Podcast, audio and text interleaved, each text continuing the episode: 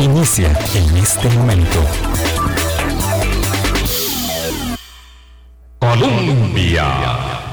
Con un país en sintonía, son las 8 de la mañana. ¿Qué tal? ¿Cómo están? Muy buenos días, bienvenidas, bienvenidos a nuestra ventana de opinión. Hemos estado concentrados mucho ojalá hayan tenido un buen fin de semana primero, primero que nada. Hemos estado eh, muy concentrados en los temas de, la política y de la geopolítica, de la política local y de la política eh, dolorosamente de la geopolítica de la guerra y estos días vamos a procurar un espacio para hablar de otro tipo de políticas públicas que son determinantes para los desafíos del presente y del futuro. Eh, y bueno, por eso eh, ponemos un alto. Y si no lo hacemos como a la fuerza, esto es cuando uno tiene que hacer determinados ejercicios y para eso nos viene eh, muy bien el Día Internacional de la Mujer, que es mañana. Eh, si no lo hacemos a la fuerza nos cuesta mucho porque la dinámica mm, de lo inmediato nos va arrastrando.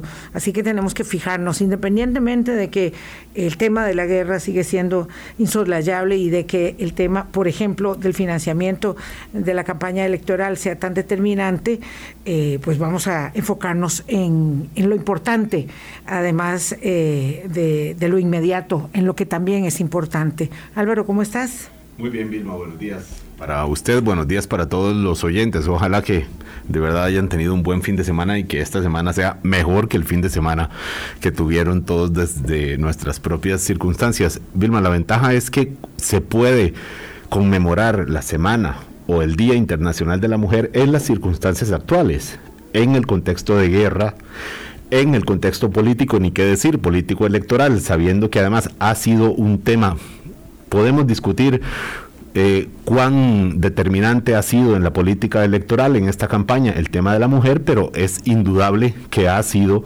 ha, ocupado un, espacio y entonces no, no hay que necesariamente congelar el mundo para hablar de, de la realidad de las desigualdades de la mujer, porque ocurren en ese día a día, en los contextos ah, más, más eh, extremos que podemos imaginar, como es una guerra, o, o en, el, o en los o, desde los enfoques de la sostenibilidad, que es el, el, eh, el foco que se está poniendo en este año también.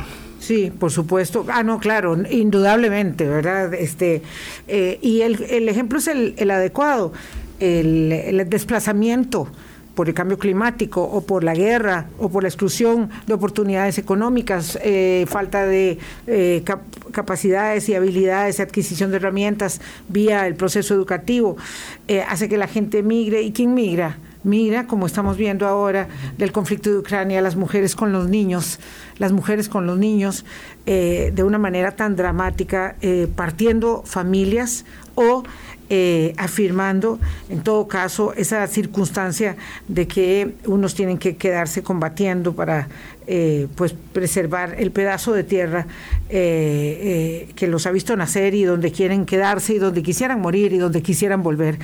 Isabel Román es subdirectora del Estado de la Nación y nos ayuda a dimensionar el tema justo en la conmemoración del Día Internacional de la Mujer mañana eh, para poder entender cómo las eh, vicisitudes eh, ponen a las mujeres en circunstancias más complejas, aquí y allá y en todas partes del mundo. Isabel, buenos días. Muchas gracias por volver. Hace poquito la teníamos aquí con el tema, con el tema que, le es consustancial, el de la educación, pero como subdirectora del Estado de la Nación nos interesa mucho ampliar el foco. Muchas gracias, Vilma y Álvaro, por, por la invitación y por no soltar temas de orden estratégico para las sociedades. Tal vez aquí yo quisiera, tal vez empezar con una con una reflexión general que tiene que ver con, con eh, el desarrollo humano, el desarrollo humano de los países, eh, y empezar diciendo que el desarrollo humano de los países se expresa, digamos, de una manera muy clara eh, en cómo estos países tratan a las mujeres, ¿verdad? ¿Y qué quiero decir con esto? Bueno, que un país, ¿verdad?, que enfrenta desafíos elementales, por ejemplo, en, en la forma, e, en materia de incorporación reconocida y retribuida del trabajo de las mujeres, que, eh, que tiene debilidades básicas en, en, en, la incorporación de las mujeres al mercado laboral o a la educación, como decía Vilma, o que ignora el maltrato a sus mujeres, ¿verdad? Eh, es una nación de bajo desarrollo humano. Y, por el contrario, un país que respeta, que invierte, que, eh, que fomenta las capacidades de sus mujeres, o que enfrenta los retos complejos que éstas tienen en materia de empleo, o, los retos que le abren, eh, por ejemplo, Vilma, eh, participación política y le da lugares de liderazgo en la conducción, digamos, de las organizaciones privadas y públicas, pues tiene indudablemente un, desarrollo humano más alto. Y dicho esto, digamos, porque por eso es un tema estratégico, ¿verdad? O sea, darle un lugar a las mujeres en el desarrollo es un, es, eh, digamos, determina mucho. Es rentable, visto de eh, manera directa, en términos de un país de desarrollo. Claro, pero es un país que efectivamente está apostando por, por, por el desarrollo humano. Y, y digo esto porque eh, Vilma y Álvaro, cuando uno, se, digamos, cuando uno analiza la realidad, uno puede ponerse distintos lentes, ¿verdad? Uno puede ponerse distintos lentes, de, como ustedes lo hacen cada mañana aquí y enfocan, ¿verdad? Bueno, eh, pongamos, si nosotros nos ponemos el lente de entender eh, la, realidad de los países, tratando de entender cómo esos países o cómo las naciones construyen relaciones sociales, eh, asignan posiciones a los hombres y a las mujeres, ¿verdad? Em, analiza uno cómo esas sociedades construyen identidades em, y, atributos, ¿verdad? y un poco va modelando esas identidades de hombres y mujeres, ¿verdad? Em, identidades femeninas y, y, masculinas que son culturales, ¿verdad? Que son culturales y que se construyen históricamente, ¿verdad? Esto es muy importante porque nos dice cómo una sociedad va haciendo ese proceso de socialización y le va diciendo a, esos miembros de esa sociedad que es un ser hombre, qué es ser hombre y qué es ser mujer, ¿verdad? Y aquí, eh, y a partir de esas, de, muchas veces de diferencias biológicas, se van construyendo culturalmente identidades, prácticas, ¿verdad? que se van reproduciendo y un poco lo que cuando nos ponemos el lente de ver esas eh, la sociedad con esas con ese enfoque que es un enfoque de género generalmente descubrimos que esas relaciones que se van construyendo y esas posiciones eh, son desiguales, ¿verdad? Son desiguales, hay posiciones de poder, ¿verdad? Donde generalmente pues los hombres están eh, eh, por encima de las mujeres y entonces aquí es muy importante porque de nuevo regresamos al tema del desarrollo humano. ¿Qué busca el desarrollo humano? Una igualdad de oportunidades y de derechos, ¿verdad? Y cuando eso no ocurre, entonces, y más bien lo que descubrimos es que hay un conjunto de brechas, ¿verdad? De, de, asimetrías, de desigualdades. ¿En qué? Bueno, en, eh, eh, eh, en el mercado laboral, en la forma como las mujeres acceden al mercado laboral, en la forma como las sociedades cuidan a sus niños y, también asignan las tareas del hogar, en las formas como asignan los puestos políticos, en la forma como educa, ¿verdad? En fin, digamos, hay un conjunto de desigualdades ahí, en esas sociedades. Es uno de estos temas propios eh, de la figura del vaso medio lleno o del vaso medio vacío. Eh, hoy hablar del enfoque de género o de las cuotas de acción afirmativa que fueron muy repudiadas durante años eh, este, por una parte de la sociedad, porque estas cuotas evidentemente se imponen o se impusieron porque si no era imposible lograr lo que tenemos ahora, que es paridad, por ejemplo, en la designación de puestos a la Asamblea Legislativa, que es ahí donde todos, digamos, el que más y el que menos puede entenderlo si hay 26 mujeres, eh, 20, perdón, 7 mujeres y 26 hombres, tenemos una paridad eh, completa, ¿verdad? En la Asamblea Legislativa. Eh, y, eso es gracias a las, a las acciones eh, que se hicieron, que fueron obviamente, digamos, poco comprendidas en su momento, bastante denigradas, pero que dan un resultado. Es cierto que cada vez más personas, hombres, mujeres, eh, la sociedad en su conjunto entiende más eh, esto, ¿verdad? Mm. Esta tarea que hemos dado, y hablo de nuestro propio pequeño entorno, porque el mundo es mm. muy diverso, eh, pero también es cierto que siguen ahí instalados muchos, muchos mitos y, y muchas, digamos, conductas que eh, quisieran seguir propiciando y de, de manera ah, desde el hogar y desde los espacios más pequeños e inmediatos del, del desempeño de cada mujer, eh, conductas que, que, pretenden seguir afirmando eso. Entonces cuesta mucho, es, es, es por eso que esto que usted dice de, de verlo desde eh, eh, las brechas nos, nos da mucho resultado, es, es algo así como meter todos los datos, todas las, las realidades en laboratorio. Entonces, sí, sí seguimos librando la batalla. Sin duda, Vilma. O sea, vamos a ver, aquí el tema es que cuando metemos esa sonda sobre las brechas, digamos, lo que empezamos a ver, a, evidenciar son esas grandes distancias entre, entre los grupos, ¿verdad? Que persisten y que además son desigualdades históricas, como decías, ¿verdad? Eh, y eso es muy importante, Vilma, porque eh, esto es como un proceso, ¿verdad? Que, que, hemos ido desatando nudos a lo largo de la historia, ¿verdad? O sea, a mediados del siglo pasado las mujeres no votaban, ¿verdad? Bueno, por luchas que dieron las mismas mujeres. Hoy votamos, tenemos cuotas eh, eh, que se han ido desarrollando, pero esas desigualdades están ahí, ¿verdad? ¿Y qué es, cuál es el problema de que haya una persistencia de esas desigualdades? Es que cuando no se atienden, eh, Álvaro y Vilma, en tiempos de crisis se profundizan esas desigualdades, salen a flote y se profundizan, ¿verdad? Por eso nosotros hemos dicho en el Estado de la Nación, si a, la, si a la economía le va mal, a las mujeres les va peor, ¿verdad? Eh, ¿Por qué? Bueno, porque efectivamente eh, tenemos evidencia de que en el caso del mercado laboral, de las mujeres siguen enfrentando eh, muchas dificultades. Déjeme le doy un datito nada más, doña Isabel. La tasa de desempleo que actualizó el INEC la semana pasada dice que se ha ido recuperando poquito a poco, ahí va, está en 13% la, el promedio nacional. Pero si uno dice cuál es el de hombres y cuál es el de mujeres, el de hombres, el desempleo es 10%, 10.6, y el de mujeres 16.8. O sea, un 60% más de desempleo en la población de mujeres que de hombres. Solamente un dato de muchísimos que podemos ver y que todos expresan esta gran diferencia, este gran eh, pues, abismo, una brecha entre la población de eh, mujeres y hombres en, en, lo que es trabajo, por no decir otras áreas también. Importantísimo ese dato que das, Álvaro, porque viste que ahí hay una enorme brecha, ¿verdad? Pero eh, devolvámonos al, al segundo semestre del 2020 cuando estalló la crisis, ¿verdad? Y nos explotó en la cara el desempleo femenino el, desempleo de los hombres subió a 17% y el de las mujeres a 29%, ¿verdad? O sea, prácticamente se más que triplicó el empleo de las mujeres. Entonces vean ustedes... El desempleo. El desempleo, perdón, el desempleo. Entonces, aquí hay un tema, es decir, bueno, ¿por qué? Bueno, porque las mujeres enfrentan una serie de barreras. Eh, para ingresar al mercado laboral la tenemos difícil, ¿verdad? O sea, primero, ¿quién nos cuida de los hijos? ¿verdad?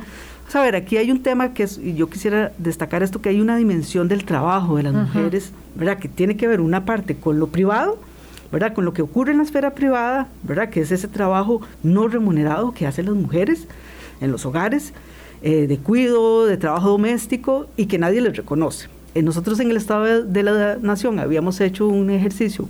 ¿Qué pasaría si se reconoce el valor del trabajo de las mujeres? Y habíamos calculado, eh, Vilma y Álvaro, que significaría el 10% del Producto Interno Bruto. O sea, si nada más le reconociéramos el trabajo laboral. ¿Qué es lo que pesa, por ejemplo, la industria, más que lo que pesa la industria del turismo en Costa Rica? Bueno, el turismo es más, de, pero, turismo. Eh, pero eh, digamos, hay algunos, hay algunos sectores ¿verdad? Que, que, que, aportan el 10% del Producto Interno Bruto. Y vean que no, es, no son cuatro pesos, ¿verdad? Solo eso con reconocer el trabajo no remunerado a las mujeres en sus casas. Esa es una dimensión del trabajo de las mujeres. La otra dimensión del trabajo de las mujeres ya es cuando se sale a la esfera pública, ¿verdad? Y ahí también entonces se enfrentan la dificultad de decir, bueno, si yo mujer quiero salir a la, esfera pública, primero, ¿quién me cuida a, los hijos? ¿Verdad? Que esa es una tarea, de nuevo, un, un rol eh, socialmente construido a lo largo ¿verdad? De, los, de, de, la historia, de que eso es una tarea que le corresponde a las mujeres principalmente. ¿verdad? Ahí hemos ido poquito a poco deconstruyendo, digamos, esa identidad. Para, para que sea más colectiva con los hombres, pero todavía estamos lejos, ¿verdad? Tampoco es que estamos... Entonces, eh, si queremos ir, a, eh, tenemos esa primera eh, dificultad. Después, ya cuando empezamos a superamos eso y queremos entrar al mercado laboral, ahí hay otro conjunto de barreras, ¿verdad? Porque el empleo, o sea, no puedo encontrar, no necesariamente siempre encuentro, eh, eh, digamos, puedo trabajar tiempo completo, ¿verdad? Entonces, por ejemplo, vean ustedes, la desigualdad en Costa Rica ha crecido, ¿verdad? En los últimos 30 años, hasta ser de Costa Rica uno de los países más desiguales de América Latina y uno de los factores que, que explica esa desigualdad es que las mujeres digamos, no pueden trabajar tiempo completo igual que los hombres. Hay otros factores que explican esa desigualdad. Hemos discutido sobre educación y hemos dicho otros elementos, pero uno de los, de los elementos es el trabajo parcial de las mujeres que queriendo trabajar tiempo completo no lo logran o que queriendo trabajar en ciertas eh, en ciertas eh, digamos en ciertas ocupaciones no lo logran. Por ejemplo y ahí se nota otra brecha para incluirlo y, complejizar más eh, Isabel de, de, los datos que ustedes nos daban eh, para esta, esta conmemoración. Es que entonces, cuando las mujeres logran alcanzar mejores estadios de, formación, por ejemplo, con la titulación universitaria, eh, entonces, claro, la brecha todavía se hace más grande, porque si, si las otras, si las otras eh, limitaciones se mantienen, entonces con más formación, como la de los títulos universitarios, 57% las mujeres del total de las personas graduadas, lo cierto es que entonces, eh, si no pueden buscar o obtener eh, posibilidades adecuadas para red de cuido eh, y acceso a trabajos de tiempo completo, la brecha se hace más grande todavía porque teniendo la formación no se puede, digamos, no es suficiente. Buenísimo. O sea, esto que planteas, Vilma, es esa otra barrera de que cuando empiezan a, o sea, cuando ingresan al mercado laboral resulta que hay una segregación por género de las ocupaciones. ¿Qué es eso? Esa cosa tan complicada es que de repente el mercado te dice que hay unas ocupaciones que son para los hombres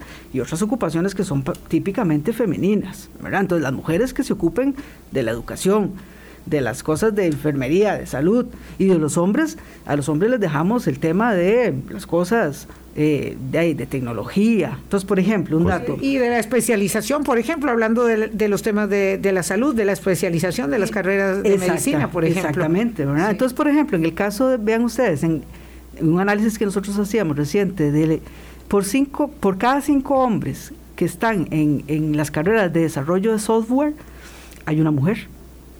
Por cada tres hombres que hay en ingenierías, hay una mujer. ocupados. Por cada tres hombres ocupados, una mujer. Por cada cinco en software, una mujer. Eso no significa que las mujeres no sean capaces de hacer eso. Lo que pasa es que desde pequeñitas nos han hecho creer de que somos malas para las matemáticas, ¿verdad? Y que eso es una cosa que más es para los hombres, ¿verdad? Y entonces se va construyendo a lo largo de todo el digamos, del sistema educativo ese tipo de eh, autopercepciones negativas que las mujeres no las terminamos creyendo. Entonces, ingresamos al mercado laboral y hay un mercado segregado, digamos, que te dice dónde tenés. Pero además, Vilma, ese mercado no reconoce tu salario en igualdad de condiciones que los hombres. Y hemos identificado que hay una brecha de alrededor de un 10% eh, en, las ocupaciones, de, de 10% eh, de salario menos para las mujeres eh, respecto a los hombres, siendo que hacen lo mismo. Solamente por ser mujer. Un hombre gana un millón, una mujer gana 900 mil, aunque hagan lo mismo, el mismo tiempo y con el mismo rendimiento. Así es, así es, ¿verdad? Son las 8.20, hacemos una pausa. Aún es tiempo, dice Naciones Unidas.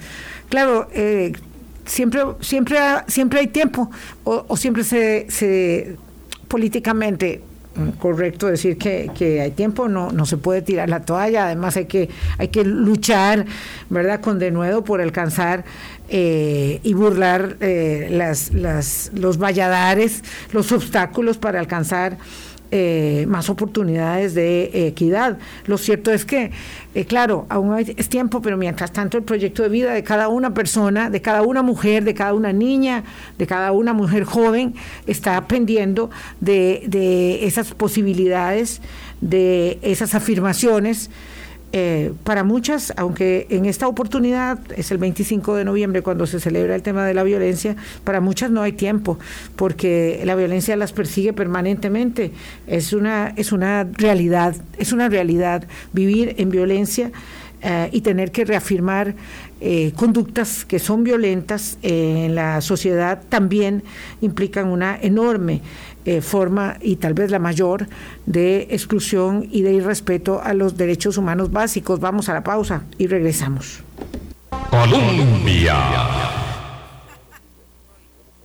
con un país en sintonía. 8.23 minutos de la mañana conversamos con Isabel Román en su condición de subdirectora del Estado de la Nación a propósito de un esfuerzo. Es que hay que además hacer tareas y jalar a la gente, porque estamos en ello. Bueno, el Estado de la Nación se propone con todas sus eh, lideresas, con el equipo de mujeres eh, que eh, forman parte del conjunto de los liderazgos que conducen esa entidad, poner punto, van a poner foco y llamarnos a nosotros, porque nosotros tenemos una alianza desde hace muchos años, ellos con los medios de comunicación, digo, ellas y ellos para poner eh, a la sociedad en una eh, discusión pública en un sentido u otro, ¿verdad? desde temas muy diversos. Y esto, esto las eh, hizo salir adelante con varias tareas, porque también han asumido compromisos para ser parte de redes internacionales y cuestiones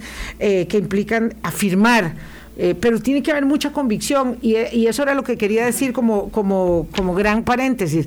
Tiene que haber esa convicción desde el liderazgo del Estado de la Nación, como lo debe haber desde, el liderazgo del Gobierno de la República, desde la familia, desde eh, la municipalidad, desde la Asociación de Desarrollo, para poder, eh, digamos, vincular eh, el tarea, la tarea de hacer de las, del empeño de la equidad un empeño, digamos, como decía Álvaro hace un rato, que, de, que todos estemos claros que da resultado, que da rédito, que es importante. Sí, y además de hacer, o sea, yo creo que una de las cosas que señalabas es tener una intención. ¿verdad? O sea, es que si no la realidad no cambia, ¿verdad? Y yo creo que, bueno, a nosotros desde el Estado de la Nación hemos hecho dos esfuerzos importantes. Primero, investigar y generar evidencia sobre estas brechas, ¿verdad? Porque, o sea, es que si, si no se genera evidencia sobre esas brechas y si no se discute sobre esas brechas, de no, no, no podemos tomar conciencia, digamos, de que están ahí, de que tenemos que actuar y también ah, desarrollando políticas. Hemos desarrollado una política interna de género, ¿verdad? Importante. Eh, por ejemplo, nos negamos a participar en foros donde no haya una representación de mujeres. ¿verdad? Ya nos cansamos de estar en esos foros que solo hombres ¿verdad? hablan como si en este país el 50% de la población no existiera, ¿verdad? y esas son mujeres. Entonces no aceptan ir. Eh, no aceptamos ir. Si no hay una mujer dentro de los panelistas, ¿verdad? Porque es que te pueden poner de comentarista, te pueden poner de... No, no, si no hay una mujer de moderadora siempre nos ponen. Ah, de moderadora no, no, no. De moderadora siempre nos ponen. Exactamente. Pero entonces ahí hay un tema muy importante porque finalmente, Vilma, y, y Álvaro, es el tema de, digamos, de, de nuevo, de cómo las sociedades tratan a las mujeres. Y cuando, por ejemplo, hay temas eh, como el tema eh, de cuando la sociedad empieza a normalizar situaciones, ¿verdad? El acoso, ¿verdad? La violencia, cuando nos acostumbramos a ver en el periódico que esta mujer fue asesinada por su marido o por su compañero o por su novio y empezamos a normalizar eso. Eso no es normal. ¿verdad? Eso nos está haciendo un indicador de que algo está pasando, ¿verdad? Cuando no nos importa si el acoso laboral es algo, una falta grave, Sí, grave. O sea, cuando eso no nos importa, o sea, cuando eso no va a determinar otras, otras decisiones importantes que van a definir el futuro del país, algo está pasando, ¿verdad? Entonces tenemos que trabajar en estas, en esta, en, este tema. Pero eh, Isabel, obviamente la, la expresión de las brechas, bueno, es que eh, es cada ámbito de la vida tiene una brecha, ¿verdad? Sea educación, que le voy a decir a usted como experta en, en esa área, eh, sea el laboral en el sector eh, cultura eh, en el ámbito del hogar, en la cosa más sencilla de, de, quién tiende la cama donde duerme un esposo y una esposa, la esposa casi siempre. Entonces, eh, pero ¿cómo hacer cuando uno dice, está probado? Está probado por ustedes que han hecho estudios, pero incluso en universidades, no sé, INCAE, que, que tiene que ver mucho con los negocios y la generación de la riqueza en las empresas, está probado que incorporar mujeres y dejar abrirles las puertas o ayudarles a que abran las puertas a puestos directivos genera beneficios directos, que un país que invierte en reducir la brecha genera más riqueza que se refleja en el PIB, que se refleja en la recaudación fiscal, en todo eso que tanto nos preocupa y nos pone muy tensos, eso la reducción de la pobreza es, es mm, ni, ni, qué decir, más que otras áreas, es una expresión en donde cuanto más se ayude a las mujeres, pues más impacta en, ese, en, esos índices. ¿Cómo es que todavía no, ¿cómo se explica usted que todavía no, no, comprendamos eso, que es rentable, que es beneficioso para Vilma, para usted, para mí, que haya esa igualdad en el ámbito más privado y en el público en general, en la sociedad. Es que Álvaro, de, eh, vamos a ver, es que remover esas desigualdades históricas cuesta mucho, ¿verdad? Porque es que está en la mentalidad de la gente, está en los imaginarios de la gente y eso cuesta mucho, digamos, son cambios que desgraciadamente claro, tal vez no es, falta de comprensión, tal vez no es falta de comprensión, sí se comprende, pero no se, no se asume. Y hay que acompañar a la sociedad en eso, hay que hacerle un acompañamiento, o sea, es que no podemos dejar, digamos, por ejemplo, si por ejemplo, si se toma la iniciativa porque varias mujeres turistas mueren por, razones sexuales, digamos, si una organización toma la iniciativa de construir una guía, ¿verdad? hay que acompañarla para que esa guía esté bien hecha, ¿verdad? O sea, no se puede, digamos, hay, son procesos de acompañamiento, pero hay un elemento que vos estás planteando, Álvaro eh, y Vilma, que me parece muy importante, no solamente por un asunto de derechos y de equidad y de igualdad, es un asunto también rentable por competitividad. Es que nos conviene a las mujeres, digamos, nos conviene como país darle oportunidades a las mujeres. ¿Y por qué digo esto? Bueno, porque hoy por hoy las mujeres son la fuerza laboral que crece con mayor dinamismo. En términos de quienes, eh, digamos, están siendo más dinámicas para ingresar al mercado laboral, las mujeres. Los, hombres, del, digamos, siguen siendo la mayoría, ¿verdad? Porque históricamente han sido los que han ido al mercado laboral, pero están, este, se ha estancado, digamos, su, dinamismo, digamos, en términos de ingresos, se ha, ha estrado una meseta. ¿Y quiénes van en la, en la avanzada? Las mujeres, ¿verdad? Entonces, si queremos tener un país con oportunidades económicas, con mayor competitividad, más nos vale darle oportunidades a las mujeres, porque por eso eh, en, este, en esta celebración del, 8 de marzo, mañana, escribíamos un artículo que decía que si las mujeres no vamos a salir de la crisis, si las mujeres es, es, si las mujeres el país no va a salir de la crisis. ¿Y por qué digo esto? Bueno, vean, cuando vino la, la, la crisis, ¿verdad? Eh, se perdieron... Esta de la pandemia. La de la pandemia, ¿verdad? Perdimos más de, eh, eh, se perdieron más de 280 mil empleos las mujeres, ¿verdad? O sea, esa fuerza laboral, que es la más dinámica, perdimos más de 280 mil empleos, ¿verdad? Más de 130 mil mujeres fueron, más de, sí, más de 120 mil pasaron a ser desempleadas y 110 mil se fueron para la casa, ¿verdad? Unas quedaron en condición ahí de desempleo queriendo seguir y otras definitivamente se salieron del mercado laboral. ¿verdad? Y esto es terrible. ¿verdad? Esto es terrible porque, eh, ¿qué significa? Bueno, que efectivamente el país está perdiendo la posibilidad de contar con esa fuerza laboral. Y eh, en el caso del sector informal, ¿verdad? Que las mujeres ingresan más al sector informal por, porque de ahí, ahí hay, digamos, es, es, es una condición más inestable y todo, pero digamos, le da más oportunidades de flexibilidad Solo en el sector informal perdimos 111 mil empleos de mujeres. Y ahora que hemos... Mucho empleo doméstico, me parece, eh, eh, Isabel. Perdón. Mucho empleo doméstico. Mucho en, ramas como el servicio doméstico, ¿verdad? Como, como el sector servicios, el sector comercio, ¿verdad? Em, eh, y vean ustedes qué, qué significa esto. Bueno, que efectivamente ahora, cuando empezamos a, empezar, empezamos a ver un poquito de reactivación económica, eh, hay más de 115 mil empleos de mujeres que no se han recuperado, ¿verdad? Y entonces ahí es donde uno dice, bueno, ¿y, pero por qué? ¿verdad? O sea, ¿qué está ocurriendo ahí? De nuevo, entonces, a lo que vos decías, eh, Vilma, esas desigualdades están ahí pesando, ¿verdad? Por eso, si esas desigualdades no las estamos trabajando de una manera sistemática, de ahí se la desigualdad se profundiza, ¿verdad?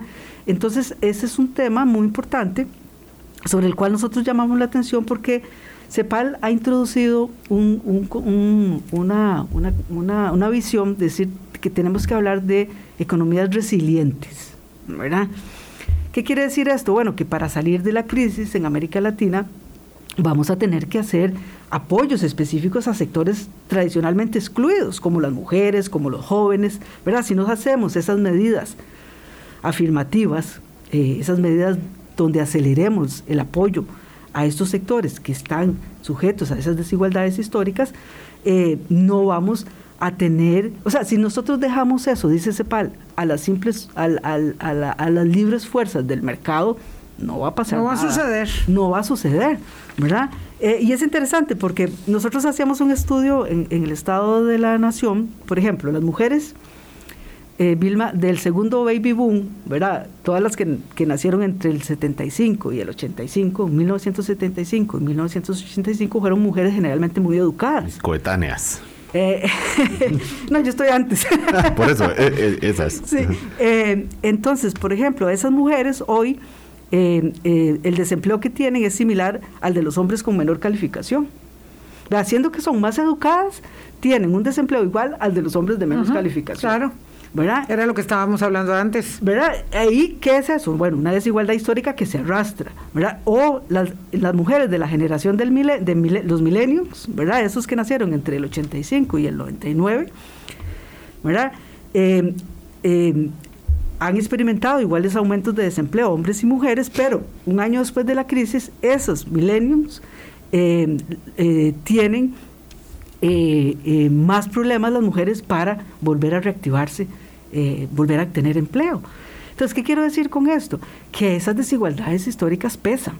¿verdad? Y se reproducen en esos momentos de crisis y se profundizan si no las atendemos. Entonces, eh, ahí es donde viene la importancia de lo que Vilma señalaba de las políticas afirmativas. Claro, la pregunta, doña Isabel Román, es, ok, las políticas afirmativas, ¿de dónde deben venir y con qué obstáculos se encuentran? Porque puede venir un gobierno muy muy convencido de eso, muy progresista, o, el CEO de una empresa muy convencido de eso, que intenta, eh, digamos, eh, eh, desarrollar políticas inclusivas en una empresa o cualquier tipo de organización, pero topa con una resistencia cultural en donde, Isabel, muchas veces participan las propias mujeres. O sea, pensar que solo los hombres somos machistas es, un error, ¿verdad? Hay, un machismo que reside en la población femenina que también, que también ve como, como una amenaza a, la tradición o al orden establecido este tipo de políticas inclusivas. ¿Cómo hacer? Bueno, es que lo que pasa, eh, Álvaro, es que tenemos que, bueno, en primer lugar, por eso la importancia de este programa, ¿verdad? De, seguir colocando en el imaginario un tema de orden estratégico, ¿verdad? Que es lo que nos va a hacer dar saltos cualitativos como sociedad. Pero lo segundo, a, tu respuesta, a tu pregunta es, bueno, desde el Estado, políticas de Estado. O sea, es que no pueden ser políticas de gobierno de cada cuatro años que si después otro gobierno viene, va y las toma o no. ¿verdad? Políticas de Estado que trasciendan los gobiernos. Eh, y en el caso de las empresas igual, digamos. Un ejemplo de la red de, cuido, perdón, Isabel, un ejemplo de la red de cuido, para, hablar de cosas un poquito más concretas. concretas, ajá. O sea que es un, sistema creado, impulsado hace tres gobiernos y que todavía se mantiene y que incluso hay propuestas para, para ampliarlo más. Ese es un ejemplo de políticas de Estado, no específicamente de un mismo gobierno. Exactamente, ese es una, ese es una, un ejemplo claro. Y, y que es muy complejo porque hay que además otorgarle recursos en medio de un estrangulamiento de las finanzas públicas que impone eh, limitaciones enormes por la aplicación de la regla fiscal eh, y, esto, bueno, esto, esto, es muy odioso, pero es lo que se impuso porque la realidad es muy dura. Entonces ahí está el desafío. ¿Cómo es que, se priorizan los recursos para algo tan determinante como la ampliación de la red de cuido que no, puede, no ha podido avanzar con la celeridad con que se pretendió? Porque se ha mantenido como, como énfasis de política pública del gobierno de doña Laura en adelante, pero no con la, digamos, eh, dotación presupuestaria que se requiere. Entonces ahí es donde está el asunto. Si logramos empujarlo, ¿verdad? Para que se convierta en una política pública que tenga, digamos, un eh, financiamiento saludable, sostenible. Eh, sostenible, además, en el tiempo, y que entendiendo que todo es muy importante y que tenemos recursos muy limitados, no obstante hay que priorizar en algunas áreas y esa es una de ellas. Es un ejemplo excelente. Exacto. Es el ejemplo, digamos, es, que es en, en, el en el momento de crisis es donde vienen las pruebas de ácido. Claro. Y ahí es donde usted demuestra si tiene o no una política de Estado. ¿verdad? Como lo hemos hablado sobre educación. Bueno, si la asignación es del, del 8% del Producto Interno Bruto, bueno, en momentos de crisis usted mantiene esa política de Estado a toda costa, porque es una política de Estado, esa es una política que, nos, que sabemos que es una, un, un, un instrumento fundamental ¿verdad? para avanzar. O en el caso de la red de cuido, ¿verdad? ¿Qué es este, eh, digamos, que es fundamental? La sostenibilidad de la red de cuido. ¿verdad? Entonces hicimos un gran avance en decir, el cuido es un derecho universal, de todos, de hombres y mujeres en esta sociedad. Es un derecho universal. ¿verdad? Y entonces vamos a trabajar por construir ese, esa red de cuidado que va a ser además una responsabilidad del Estado, de los gobiernos locales y de las organizaciones privadas. ¿verdad? Claro, de las organizaciones de desarrollo en la comunidad y de, y de, las empresas, de todos. O sea, una política de Estado donde todos nos vamos a comprometer de que el cuidado deje de ser, digamos, como algo individual, ¿verdad? Que cada mujer resuelva como pueda, cada familia resuelva como ojo, pueda. Y ojo que, que siempre que estamos hablando de la red de cuidado, eh, hay una cuestión en automático que nos lleva a pensar en los niños y en las niñas. No, no, también en los adultos mayores, en las casas, digamos, de atención eh, diurna, como en, en, en, otro tipo de, digamos, de modelos de estancia, eh, porque se requiere cada vez más y porque, ese acompañamiento. Claro, y porque la sociedad ha dicho que la identidad de las mujeres es a ellas a las que les corresponde el cuidado de los niños, de los adultos mayores, y entonces eso no es así, ¿verdad? Tiene que ser un esfuerzo compartido. Pero entonces, esa sostenibilidad es muy importante, porque entonces generamos esa ley eh, de, la red de cuidado y hay que fortalecerla. Y, y como bien decís, Vilma, en tiempos de crisis, ahí está el ácido, la prueba de ácido. Usted preserva la, la inversión social para que esa red pueda mantenerse. ¿Por qué? Porque sin esa red en, las mujeres no van a poder salir más al mercado laboral o las familias y donde trabajan hombres y mujeres, ¿verdad? Em, que ha empezado a cambiar un poco el patrón familiar, donde cada vez hay más eh, digamos, parejas que comparten las tareas, pero que sigue siendo importantísimo dónde voy a dejar a mis hijos, porque resolverlo individualmente no nos sirve. O sea, si la digamos, las mujeres pobres, ¿cómo lo hacen? Bueno, de, si no tengo acceso a un Sensinay o a la red de cuido, de, lo dejaré con mi abuelito amarrados a la pata de la cama, porque es que no hay otra. Las mujeres de clase media alta pagarán una guardería, pero nos sirve a todos tener una red de calidad pública de excelente calidad, como hacen los países desarrollados, aseguran eso y entonces las mujeres pueden salir a trabajar, se convierten en, en agentes productivos y reducen la pobreza. Si las mujeres salen a trabajar, la pobreza se reduce en más de un 50%, de acuerdo a los escenarios que nosotros hemos construido en el Estado de la Nación. Entonces vean qué negocio más redondo. Yo soy muy idealista, siempre estoy pensando en términos de la realización, digamos, del proyecto de realización eh, personal, ¿verdad? Eh, pero es que lo cierto es que es un gran negocio, es un gran negocio. Para el país, eh, para, para, para, el país y los países, hay que ver esos espejos, por ejemplo, los países escandinavos que tienen estas, estas cosas tan resueltas, ¿verdad? Eh, a costo de mucho dinero, porque hay que pagar muchos impuestos. Este, lo tienen resuelto. Porque es una red de calidad. O sea, es que vamos a ver, es que digamos las, las mamás es muy bueno. Las mamás no estamos dispuestas ni los papás estamos dispuestos a dejar a nuestros hijos en cualquier lado. Y una red de cuidado cuesta, porque estamos hablando de los niños de 0 a 4 años, que requieren especialistas que los estén cuidando. O sea, es que no es, ¿verdad? Y eso cuesta plata. Eso cuesta plata. una red de calidad como la que tienen los países escandinavos cuesta dinero.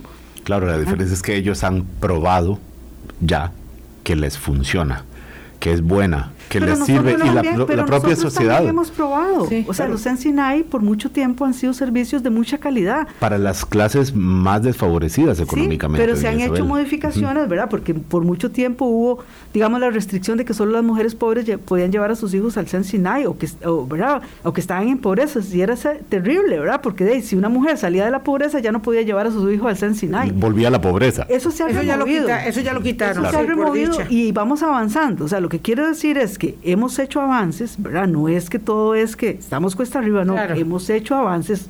Eh, eh, vamos a ver, eh, allá en los años 90 habíamos hecho un informe del Estado de la Educación con un capítulo especial sobre género y decíamos que en los años 90, cuando se aprobó la ley de igualdad de la mujer, Eh, de eh, se, Costa Rica había hecho un conjunto de avances gracias a la lucha de las mujeres, pero que estábamos todavía a mitad del río, ¿verdad? A mitad del río. Pero después entramos en una fase muy, muy de retroceso, muy conservadora. Hemos tenido unas asambleas legislativas muy conservadoras. y venidas, exactamente. Muchos retrocesos. En, en el 2007 se elaboró la primera política de Estado en materia de género que se llamó la Política Nacional para la Igualdad y Equidad de Género, que era del 2007 casi al 2014. Eh, esa fue una política de género que trascendió, digamos, las, las, administraciones. Eh, esas, esos esfuerzos hay que sostenerlos, ¿verdad? No es que los damos y después los bajamos, no, hay que sostenerlos y hay que hacer esos sí, yo, eh, en realidad, ¿verdad? Hay cosas que son digamos, no, no, se, no se puede uno devolver, ¿verdad? Eh, pero hay embates. ¿Verdad? Hay, hay luchas que se van dando que, que, que, ya marcan un gran salto, pero hay embates. Un amigo mío dice que cuando era él muy joven, muy joven, había eh, un debate en televisión entre Alberto Cañas y doña Elizabeth Odio y que él recuerda que don Alberto estaba rabiando contra las cuotas de género eh, yo era muy joven y no entendía muy bien, pero ahora ya veo quién tenía la razón. Eh, claro, por dicha que hemos tenido a Elizabeth Odio ahí empujando, empujando y sin dejar el empeño para afirmar esas, esas cuotas y esos derechos. Pero lo cierto es que es igual que en la democracia. Si uno se descuida, vuelve para atrás, porque hay olas, así como en este momento el mundo vive una ola que afecta tan determinantemente la estabilidad de las democracias, y ahí no hay nadie que esté vacunado, también hay en esas olas que traen consigo el, germen del autoritarismo, lamentablemente, eh, mucha, mucho intento de menoscabo de los derechos obtenidos eh, de, las mujeres, entre otros, pero muy particularmente de esos derechos. Entonces, claro, hay que estar como muy ojo al Cristo, porque eh, si hay, digamos, corrientes neoconservadoras muy arraigadas, esos derechos indudablemente se ponen en cuestión. Cuesta mucho obtener y avanzar en cosas, eh, bueno, ¿cuánto nos costó aquí algo tan básico como la fertilización in vitro? Eh, revertir un coletazo conservador que quitó una consecución médico-científico y de derecho humano tan determinante. Eso es importantísimo lo que está señalando, eh, Vilma. Bueno, en primer lugar, decir que aquí ha habido mujeres y organizaciones de mujeres muy, muy eh, realmente importantes, ¿verdad? Que han dado esa lucha, que no han soltado esa bandera, ¿verdad? Eh, que van a la vanguardia, ¿verdad? Y que van a la, a la, vanguardia incluso del Estado, o sea, las organizaciones civiles de mujeres, eh, y bueno, y obviamente personalidades como doña Elizabeth y, y con ella muchas otras mujeres, ¿verdad? Que han estado dando esa discusión, porque es una discusión, ¿verdad? De, de reconocer que efectivamente lo que nos interesa a, todos. Un costo muy alto, a un costo muy alto para estos grupos, para estas mujeres. Claro, pero es que lo que nos interesa es que realmente avancemos hacia la igualdad real. Y aquí voy a decir que bueno, que es que efectivamente podemos, Vilma, hacer muchos avances normativos, pero a la hora de la hora, de, si la igualdad real no ocurre, ¿verdad? Si en la práctica podemos tener una ley de contra la violencia, pero si en la práctica las mujeres siguen muriendo, y, seguimos viendo como normal que la portada del periódico sea que tal mujer fue asesinada, eso entonces ¿dónde queda la igualdad real? ¿verdad? Entonces por eso la reivindicación es que no queremos ni una mujer más muerta. Como este país entiende, no queremos una mujer más muerta, ¿verdad? No queremos una mujer más violada ni acosada. Entonces, bueno, ese es un tema donde los derechos no se pueden soltar eh, eh, porque eh, definitivamente estamos de nuevo con una sociedad que tiene desigualdades históricas que están ahí y que hay que remover. Y que hay que remover pensando que efectivamente estamos hablando de igualdad real para hombres y para mujeres, ¿verdad? Porque aquí entramos en esa discusión de entonces, bueno, ¿y los hombres dónde quedamos? No, no, igual. por eso es igualdad. Por eso es igualdad. Eh, la igualdad reparte. No vamos a cambiar la, la, la, aritmética de la desigualdad. No, no, no, no, no. ¿verdad? Vamos a tener igualdad real. Entonces, ese es el tema, decir, bueno, como hacemos medidas, porque se habla de este, del tema de las medidas afirmativas, que son desiguales. No, no, es que viera que el piso ha estado disparejo durante entonces cómo lo llevamos a que esté parejo y entonces ahí podamos construir y avanzar juntos en la igualdad en la construcción de oportunidades 8.48 de la mañana. Isabel Román hoy con nosotros hablando de desigualdades y cuánto hay pendiente y cuánto hemos avanzado incluso, porque hay que ver eso también. Ya volvemos después de este corte. Colombia. Nueve minutos de la mañana, Isabel Román, subdirectora del Estado de la Nación. Eh, esto de las políticas em, de largo plazo, de las políticas de Estado, eh, tiene que estar evidentemente puesto siempre sobre la mesa en el entendido de que nosotros podemos hablarlo como con mucha objetividad, eh, pero digo en el entendido, Isabel, de que se trata de una tarea que va acompañada de un cambio cultural que es muy complejo, que es muy difícil, que tiene que eh, irnos permitiendo entender esas realidades de la convivencia humana eh, de que siempre, sí, hay mucha gente que dice, no, es que siempre fue así, sí, es que la idea es que no siga siendo igual, pero es difícil, es difícil porque muchas conductas matriarcales también afirman eh, lo que decía Álvaro, el sentido, digamos, eh, machista o misógeno de la conducta. Entonces es muy complicado.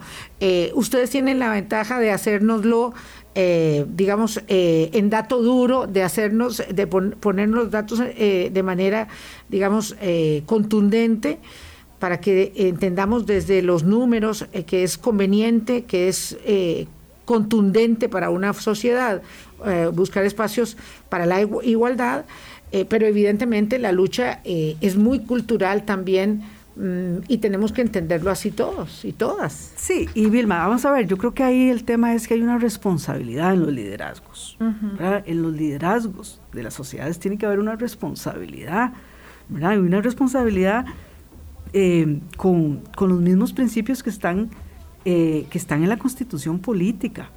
Recordemos que el artículo 33 de la constitución política habla de la igualdad como un derecho constitucional. ¿verdad?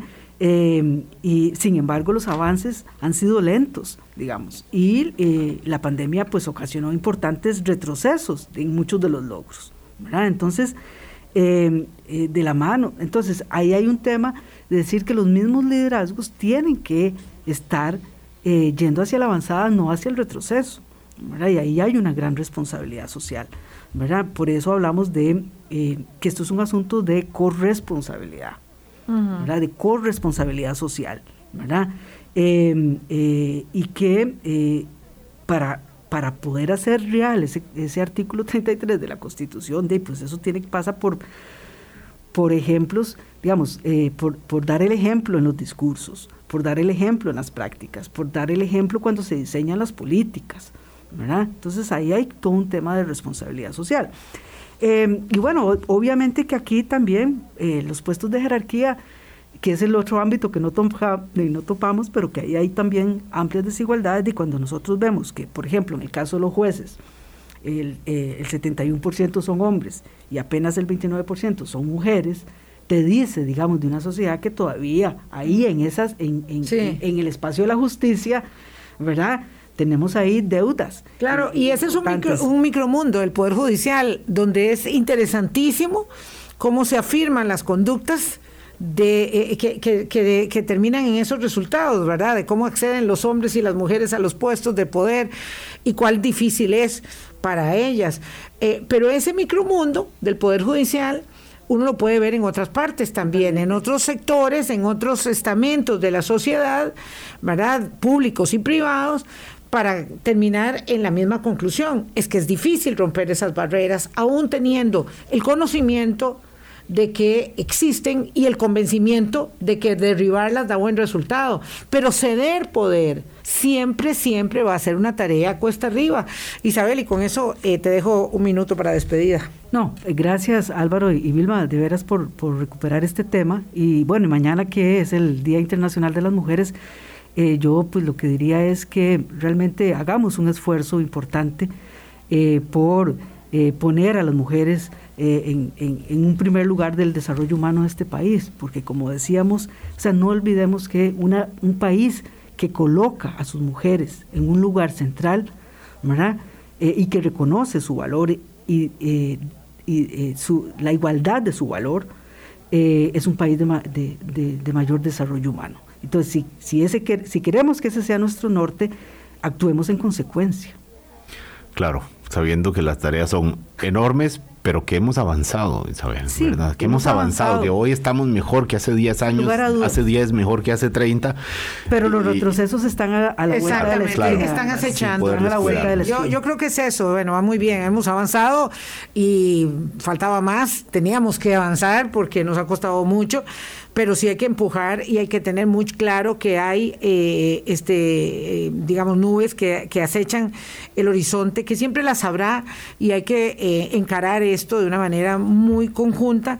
Es muy difícil, yo creo que es una tarea muy compleja y ya tendremos tiempo ahora cuando nos pase el calor de la campaña electoral para elaborar algunas de las realidades que nos están cruzando de manera cultural, como a otras sociedades también en el eh, sentido de cómo eh, abonamos o no, eh, digamos, las tareas propias de la democracia, tareas que tienen que ver justamente con la búsqueda de, la equidad para mejorar todos. Gracias. Y, hagámoslo por las mujeres jóvenes, Vilma. Porque ah, no, esa es una obligación insoslayable, las hijas y las nietas. Así es. Hasta luego, que la pasen muy bien. Buen lunes, buena semana para todos. Chao. Hasta luego. Hablando claro, hablando claro.